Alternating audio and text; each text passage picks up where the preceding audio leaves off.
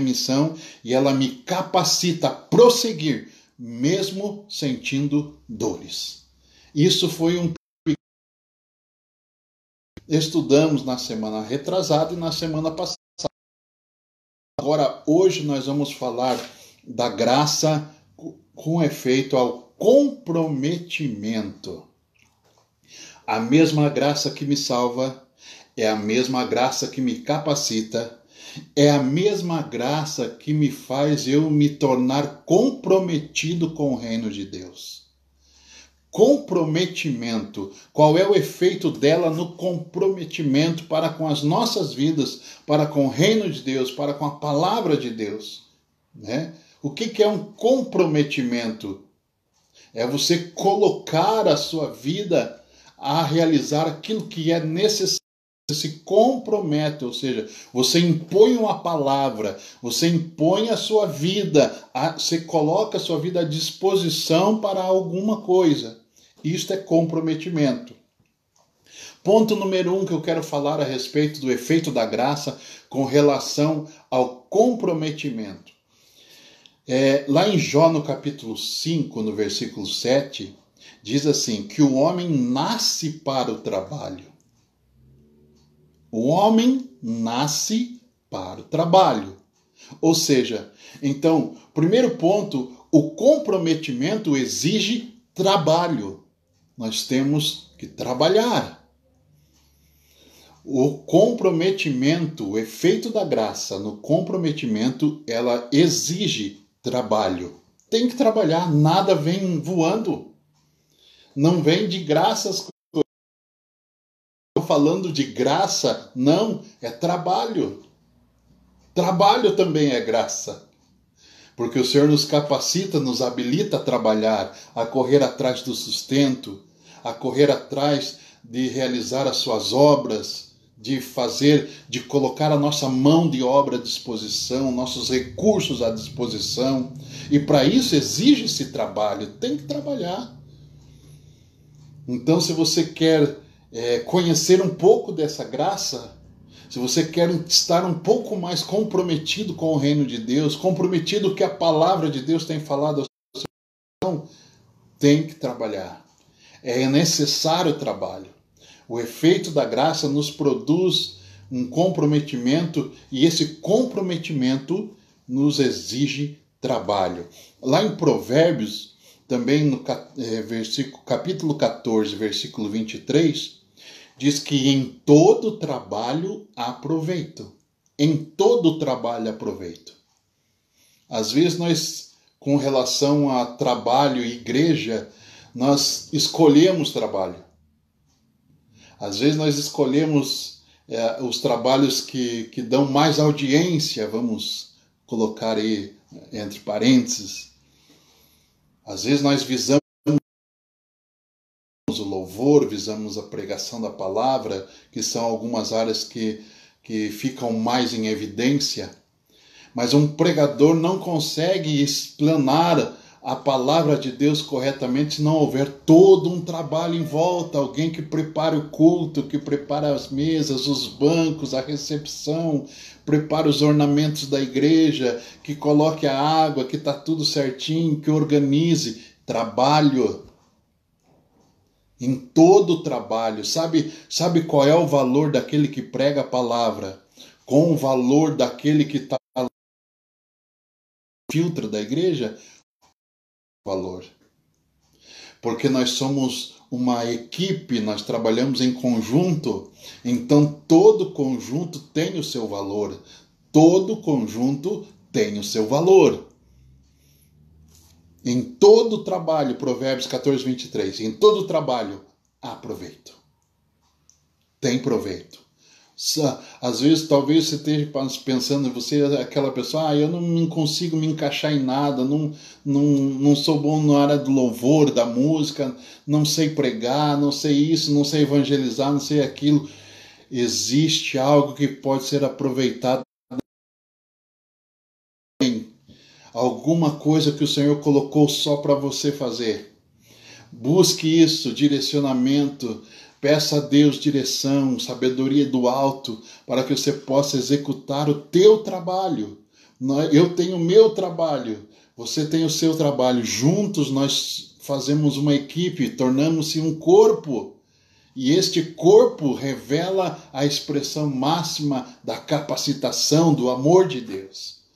Então todo trabalho é proveitoso. Eu gostaria de ler aqui um pouco mais pausadamente aqui, 1 Coríntios 15, 58. 58. Veja o que, que Paulo diz.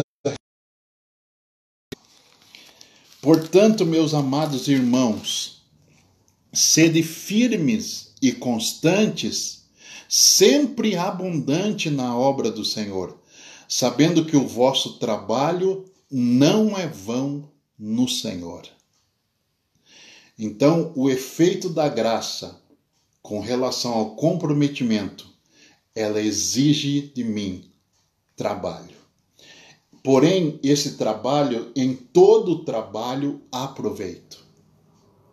E, e esse trabalho, nenhum trabalho é vão no Senhor. Você vai colher de tudo aquilo que você tem plantado. Não é porque você está fazendo Talvez você está fazendo que você vai receber. Não é fazer para receber, é porque Jesus já fez. Mas é claro que à medida que você se dispõe a trabalhar, a executar algo para o Senhor, a colocar a sua mão de obra, os seus recursos em prol deste trabalho, você vai colher o fruto disso. É, é, plantar é opcional, é você que escolhe. A palavra te ensina a plantar. Mas é você que decide, não vou plantar ou não vou plantar. Vou abrir mão de um dia de trabalho para ajudar na manutenção na igreja ou não? Abrir mão de um lanche e investir no reino de Deus ou não? Plantar é opcional, é você que escolhe. Agora, colheita geralmente é obrigatória. Tudo que você planta, você colhe.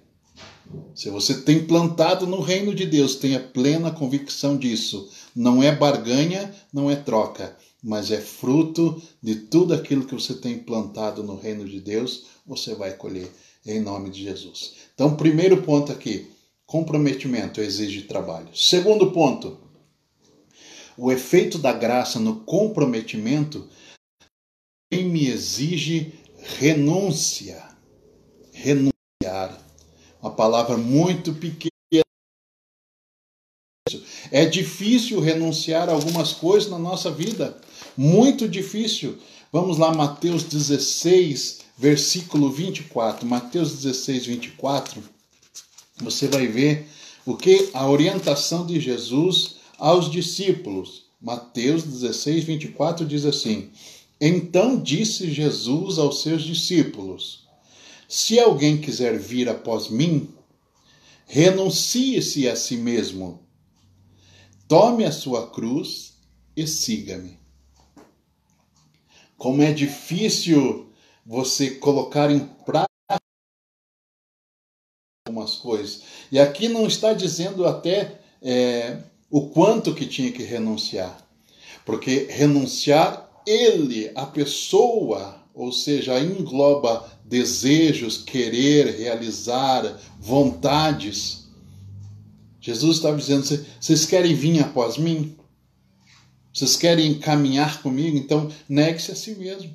Tome a sua cruz e siga-me. É, é como é complicado essa palavra renúncia, mas o efeito da graça com relação a comprometimento nos exige renúncia. Veja um outro texto também lá em Lucas 14, 33. Você vai ver a orientação que a palavra nos dá é, com relação à renúncia. Lucas 14, 33. Assim, pois, qualquer de vós que não renuncia tudo quanto não a tudo, assim pois qualquer de vós que não renuncia a tudo, não pode ser meu discípulo. Você está vendo como, a, tão, como é tão importante a renúncia? Renunciar é tão difícil como você negar a si, a si próprio. O homem não tinha capacidade nenhuma de fazer isso. Mas pela graça de Deus que veio sobre nós, que está em nós, nós podemos fazer. Renunciar. O que nós precisamos renunciar para esses últimos dias? O que precisa ser, o que é de necessário eu e você precisar para seguir Jesus, para se manter como discípulo dele, porque se não conseguimos renunciar, é, ele mesmo disse: ó, vocês não podem ser meus discípulos. Sem renúncia. E ele não está falando só na base teórica, não. Ele provou isso. Ele renunciou ao seu trono de glória, a sua majestade, o seu status de como Deus, veio com forma em forma humana como homem, sendo Deus e homem, mas agindo de maneira é, humana, sentiu dores, chorou, teve é, decepções, tristezas, mas ele permaneceu no propósito, sabendo que o compromisso que ele tinha que fazer, ele renunciou a si mesmo. Ele abriu mão de tudo aquilo que ele podia delegar, dizer: não, isso é meu direito. Como era de direito ele questionar a sua crucificação, mas ele não fez isso. Não, a Bíblia diz que ele foi como ovelha muda para o matador. Ele se calou porque ele queria cumprir o que era necessário. E graças a ele, porque ele até o final para que nós possamos hoje ter esse livre acesso de poder pregar a palavra de Deus, de poder anunciar as boas novas do Senhor Jesus. Então, o efeito da graça no comprometimento me exige renúncia. Exige renúncia. E o ponto número 3, o efeito da graça no comprometimento exige resiliência, palavrinha que está na moda agora, né? Resiliência. Porém, está na moda, mas está difícil de cumpri-la. É. Vamos definir o que é resiliência? Definir resiliência física, vamos pegar. Propriedade de alguns corpos que apresentam que alguns corpos apresentam de retornar à forma original após submetidos a algumas deformações elásticas. Já no sentido figurado, resiliência é a capacidade de recobrar facilmente e adaptar-se a mudanças e a persistência. Então é a capacidade de você se moldar, de se adaptar, de resistir, de persistir num propósito, de persistir na caminhada, resiliência. A graça, o efeito da graça no comprometimento me exige isso. Permanecer firme, andar firme. Exemplos? Noé. Vamos pegar Noé. Só uma orientação só e trabalhou por mais de 100 anos construindo a arca. Resiliência. Jacó.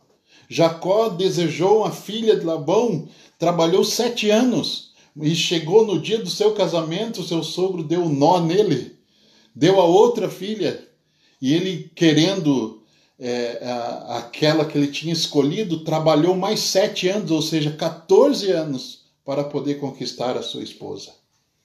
Resiliência. José trabalhou por pelo menos 20 anos para até que chegasse ao ponto de ser governador do Egito. Resiliência. Apóstolo Paulo sofreu naufrágios, fadigas, fome, necessidade, nudez, perseguição, correu risco de vida, perigo de morte, foi preso, açoitado, foi envergonhado, teve que sair fugido, descido num cesto pelos muros, mas nunca deu um passo atrás. Resiliência. Então a graça de Deus no comprometimento exige de mim resiliência. Exige de nós resiliência. O que nós temos feito para persistir? Ou no primeiro embate nós recuamos, ou no primeiro embate nós retrocedemos. A graça de Deus está nas nossas vidas para isso. para nos fazer persistir, para nos fazer caminhar, para nos fazer adaptar-se às mudanças que estamos vivendo hoje.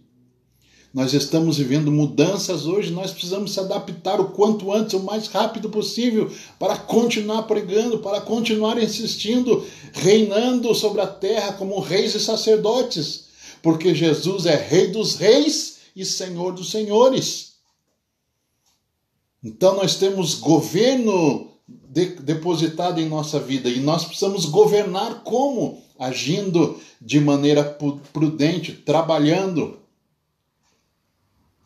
renunciando, sendo resiliente, sendo persistente. Nós precisamos disso em nome de Jesus Cristo. Só esses três pontos nós poderíamos trabalhar isso meses. O quanto é importante você entender a graça de Deus, o que ela proporciona o quanto é importante você dizer, declarar com seus lábios profeticamente que você é um filho de Deus. E como filho de Deus, você é herdeiro dele. Como herdeiro dele, todas as coisas estão à sua disposição. Pastor, mas eu não estou vivendo. Se eu sou filho, sou herdeiro, eu sou herdeiro de tudo que Jesus conquistou na cruz, como tem lá o, o cântico mais antigo lá. Tudo que Jesus conquistou na cruz é direito nosso, é nossa herança, toda a vida, todo o poder, tudo que Ele tem para nos dar. Mas então, se eu tenho tudo isso à minha disposição, o porquê então eu não estou vivendo? Simples. Talvez isso que eu vou falar agora possa abrir os seus olhos. Gálatas capítulo 4. Está lá. Vamos lá? Gálatas 4 para encerrar. Eu acho que eu nem vou mais à frente, acho que eu vou parar por aqui mesmo. Gálatas, capítulo 4. Está lá escrito a respeito do filho. Vamos lá. Se eu sou filho, se eu sou filho de Deus, eu tenho direito em tudo que Jesus conquistou na cruz. Eu, te, eu sou herdeiro legítimo dele. Então por que, que eu não estou vivendo? Está aqui no Gálatas 4. Digo, pois, que em todo tempo que o herdeiro é menino, em que nada difere do escravo, ainda que seja senhor de tudo. Pronto. Talvez isso, não sei, aí é, cabe a cada um de nós pensar e refletir. Por que, que eu não estou vivendo tudo que Deus tem para minha vida? Talvez ainda precisamos crescer. Ainda precisamos de tutores respondendo à nossa vida. Ainda precisamos de pessoas que administram aquilo que é nosso. Então, o que eu tenho que fazer para não deixar mais que tutores é, é, administrem o que é meu? Cresce. Não foi isso que nós falamos algumas semanas atrás? Na semana passada, capacitação, a, o efeito da graça na capacitação me, me faz crescer. Vamos crescer. Vamos crescer fisicamente, vamos cuidar do templo, sim, mas vamos crescer intelectualmente, vamos crescer espiritualmente, para que sejamos de fatos responsáveis e ter toda a autonomia de desfrutar tudo que estou na cruz das nossas vidas. Efeito comprometimento. Ele me faz trabalha, trabalhar, me exige trabalho, me exige renúncia e me exige resiliência. E baseado nisso aqui, acho que nós terminamos aqui essa trilogia, né? Do efeito graça, na salvação, na capacitação e no comprometimento.